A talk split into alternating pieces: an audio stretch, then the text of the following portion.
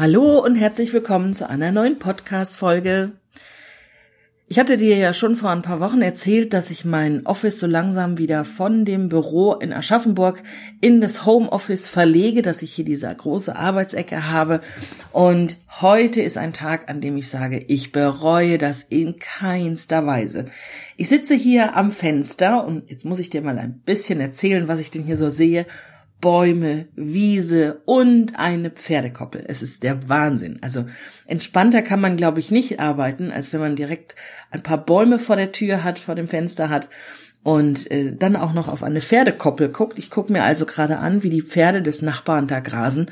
Total entspannt, total gemütlich und das macht heute mein Tag nochmal extra bunt, extra fröhlich.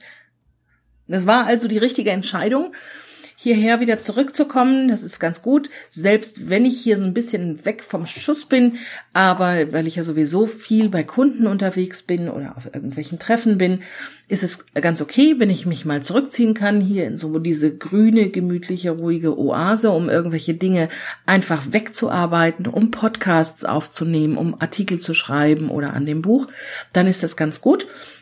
Und ansonsten gehe ich natürlich weiterhin raus in die Welt, auch selbst gleich, wenn ich die Folge aufgenommen habe, geht's wieder zum Kunden. Und da muss ich also keine Angst haben, dass ich hier versauere. Das läuft alles ganz gut. Und das ist auch gleich eine gute Überleitung in das Thema, was ich heute ansprechen möchte.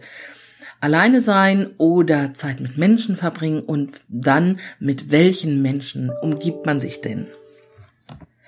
Ich habe mich nämlich gestern ganz spontan mit jemandem getroffen, den ich über Twitter kennengelernt hat. Hallo Stefan, viele Grüße. Es war ein schöner Abend. Und zufällig war dann noch ein anderer Kollege von Stefan dabei, Edmund. Auch es hat mir sehr viel Freude gemacht, dich kennenzulernen.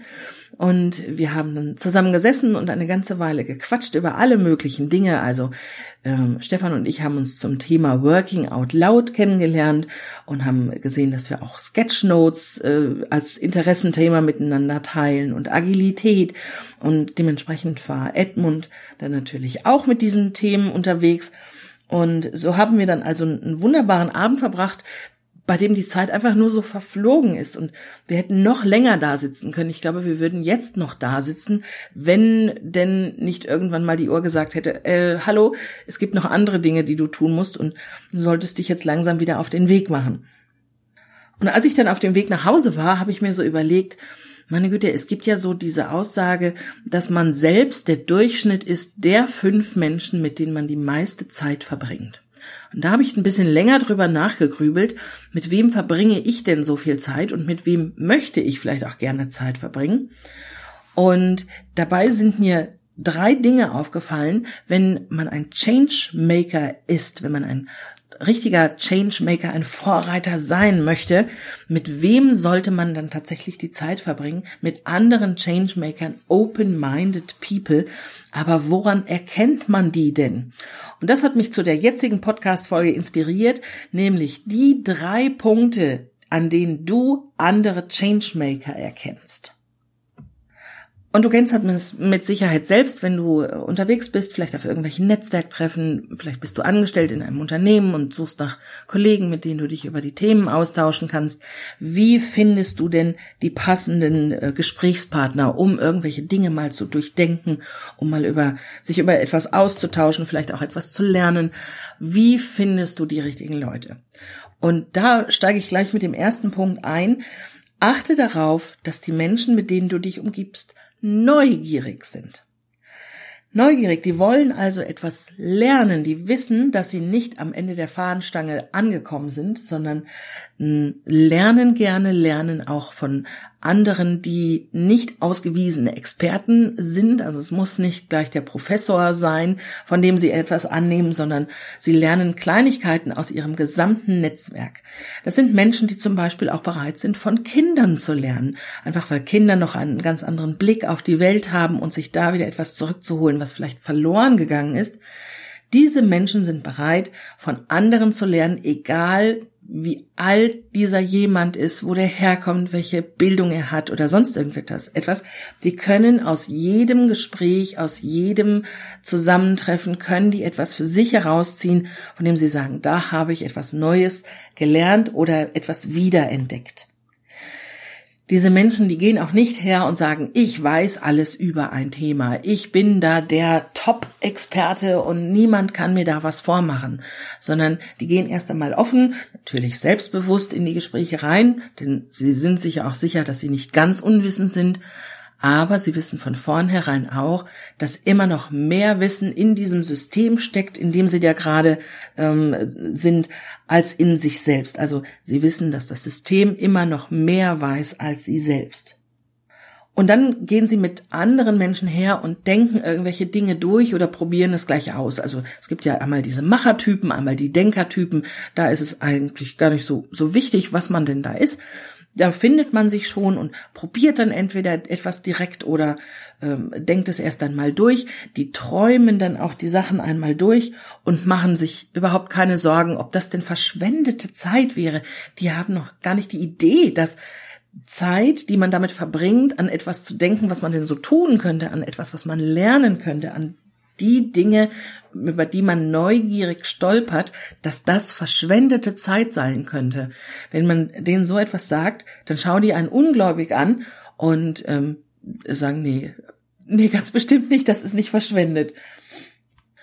Und es sind Leute, die keine generalisierte Ablehnung kennen. Die würden also nie was sagen wie, das geht nicht, das kann ich sowieso nicht oder das funktioniert nicht oder das haben wir schon immer so gemacht, das wollen wir nicht verändern, sondern die sagen etwas wie, hm, das müsste ich mir mal angucken, auch probiere ich doch einfach mal, habe ich noch nie gemacht, muss aber nichts heißen. Das sind die Dinge, die die Neugierigen unter uns sagen. Also halte Ausschau nach neugierigen Menschen in deinem Netzwerk. Der zweite Punkt ist, Changemaker sind freigiebig. Sie lernen etwas, sie wissen schon etwas und dann geben sie dieses Wissen und Neugelernte, geben sie freizügig in ihr Netzwerk. Sie haben also überhaupt kein Mangeldenken, was Wissen, was Informationen, was Content angeht, sondern geben das einfach raus ohne dass sie sich Sorgen machen, dass jemand anders dann mehr wissen könnte oder mit diesem Wissen irgendetwas anfangen äh, in Richtung, der nimmt mir dann etwas weg, der nimmt mir Kunden weg, Aufträge weg, Jobs äh, ansehen beim Chef oder sonst irgendetwas. Das denken die Freigebigen überhaupt nicht. Und das merkst du schon daran, wenn du dich mit denen unterhältst. Wie reden die denn? Sind die denn bereit, äh, irgendwelche Dinge zu teilen, wie das hat bei mir mal gut funktioniert oder das hat bei jemandem funktioniert, der ähm, den ich kenne, der irgendetwas vor einem Problem stand und irgendetwas schaffen musste ähm, oder so etwas wie ich glaube, dass die Dinge so und so funktionieren. Das sind so tiefe innere Überzeugungen, die diese Menschen dann teilen. So sagte mir zum Beispiel Edmund gestern, dass, äh, ich hoffe, dass ich das so sagen darf, der weiß nämlich noch nichts von seinem Glück, dass er hier jetzt in der Podcast-Folge vorkommt. Er hat vor einiger Zeit mit dem Klettern wieder angefangen.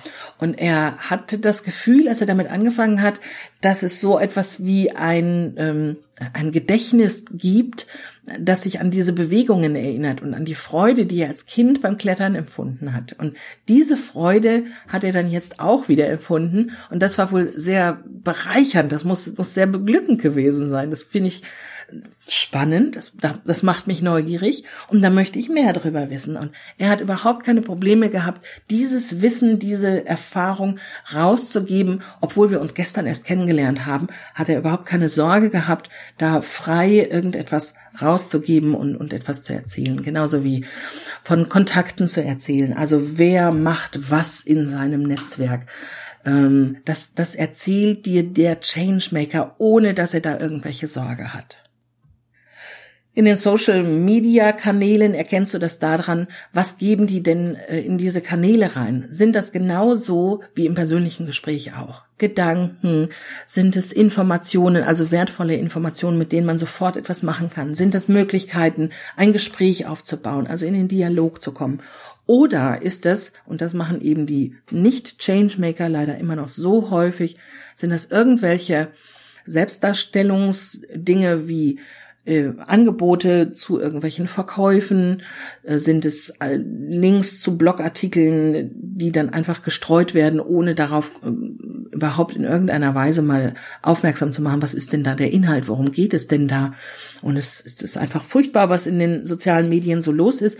Aber schau dich um nach denen, die freigebig ihr Wissen rausgeben, in Gesprächen, in den sozialen Medien und möglicherweise auch in irgendwelchen Freebies mit, mit Sinn mit Inhalt dahinter, die nicht nur darauf aus sind, E-Mail-Adressen zu sammeln, sondern suche nach denen, die wirklich bereit sind, Wissen, Erfahrungen rauszugeben und mit den Menschen in den Dialog zu kommen. Und es ist ganz klar, dass diese Menschen, die einmal neugierig und dann auch noch freigebig sind, wenn die sich treffen, dass da das Wissen und, und die Informationsdichte sehr hoch wird, dass diese Leute also doch sehr wissend durchs Leben gehen und das bringt mich zum nächsten Punkt. Diese Leute sind trotz all dem, was sie wissen und welche Erfahrungen sie gemacht haben, in keinster Weise missionierend. Die gehen also nicht her und sagen, du musst jetzt das und das machen, denn das habe ich entdeckt, das ist super und das musst du jetzt probieren, sondern die machen ein Angebot und erzählen dir davon, was es denn so alles gibt und öffnen Türen, machen dir einen, einen Blumenstrauß an Informationen fertig und du als Gesprächspartner kannst dir etwas rauspicken, von dem du sagst, Mensch, das klingt wirklich spannend, das würde ich wirklich gern mal probieren. Aber sie würden nie hergehen und anderen sagen, du musst das jetzt tun. Du erkennst sie daran, dass sie anderen Menschen ihr eigenes Tempo lassen gehen also nicht her und stülpen jemandem etwas über, sondern ähm, versuchen Menschen miteinander zu vernetzen und die dann das machen zu lassen, wie sie es selbst brauchen, in dem eigenen Tempo, in der eigenen Informationsdichte und vor allen Dingen in der eigenen, äh, in der selbstgewählten Detailtiefe. Das sind zum Beispiel auch Menschen, die hergehen und wenn sie etwas lernen, sofort bereit sind, anderen Menschen etwas beizubringen. Auch da, gestern, ähm, wir haben einen Kurs auf die Beine gestellt für, für Sketchnoten. Ein, noch nicht mal ein Kurs, das ist ein Zirkel. Man trifft sich also mit anderen Menschen, die auch an Sketchnotes in diesem Fall interessiert sind und macht zu jedem Termin irgendetwas, was dann, woran dann alle arbeiten und woran alle weiterlernen können. Einer ist so einen kleinen Schritt vor den anderen, ist also nicht der wissende Superexperte, sondern einfach ein, ein kleines Schrittchen weiter, hat das initiiert und alle aus diesem Netzwerk bringen da etwas mit rein und versuchen das Ganze äh, weiter wachsen zu lassen und, und damit zu bereichern. Also auch da achte auf Leute, die Angebote machen, die also nicht missionieren durch die Welt gehen und anderen zeigen wollen, wie es funktioniert, sondern die Möglichkeit geben, dass andere sich die Welt und, und das, was so Neues gibt, selbst zu erobern.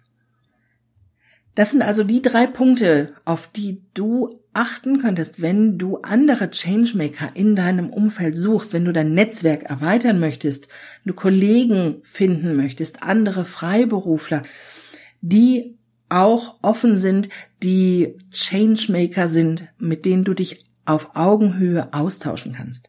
Suche nach Leuten, die neugierig sind, die freigebig sind mit ihrem Wissen und die anderen nicht missionieren wollen.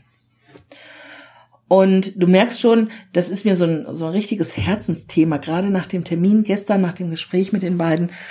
Da brannte mir das nochmal so richtig auf der Seele und ich musste mich heute Morgen direkt hinsetzen und diese Folge aufnehmen. Denn die eigentlich wichtige Message dahinter ist ja nicht nur, suche nach den Leuten, sondern sei so, damit du von diesen Leuten auch gefunden wirst. Auf der anderen Seite wirst nämlich nicht nur du nach Changemakern suchen, sondern auch andere Changemaker suchen, zum Beispiel nach dir. Und die werden auch wahrscheinlich nach Leuten suchen, die neugierig sind, die freigebig sind und die andere nicht missionieren wollen. Das als kleiner Gedankenanstoß und vielleicht auch die Idee dahinter, was kannst du tun, um heute dein Netzwerk noch ein bisschen, bisschen zu bereichern und als Changemaker sichtbar zu werden. Ich würde mich freuen, wenn du mir erzählst, was du so tust, was denn deine Art ist, um als Changemaker sichtbar zu sein oder um andere Changemaker zu finden. Erzähl mir doch davon. Du findest mich über Twitter, du findest mich über Xing und natürlich über die Website. Am liebsten aber gerne über Twitter. Dann haben wir da eine Diskussion und alle anderen kriegen das auch mit. Wenn es dir natürlich wichtig ist, das äh, nur persönlich zu teilen, dann auch gerne über einen persönlichen äh, Kanal wie die E-Mail. So, wie ich es schon vorhin gesagt habe, ich werde mich jetzt gleich auf den Weg zum Kunden machen, aber ich habe vorher noch eine große Bitte an dich. Das ist jetzt die zwanzigste Folge des Podcasts, die, äh, die ich veröffentliche. Und noch immer gibt es bei iTunes so wenige Bewertungen, dass sie noch nicht sichtbar sind. Wenn dir also dieser Podcast gefällt, wenn es hier etwas gibt, von dem du sagst, das ist interessant, spannend, das würdest du gerne in die Welt raustragen, dann bitte geh doch gerade auf iTunes und gib mir eine Bewertung. Natürlich am liebsten eine gute, da freue ich mich am meisten drüber.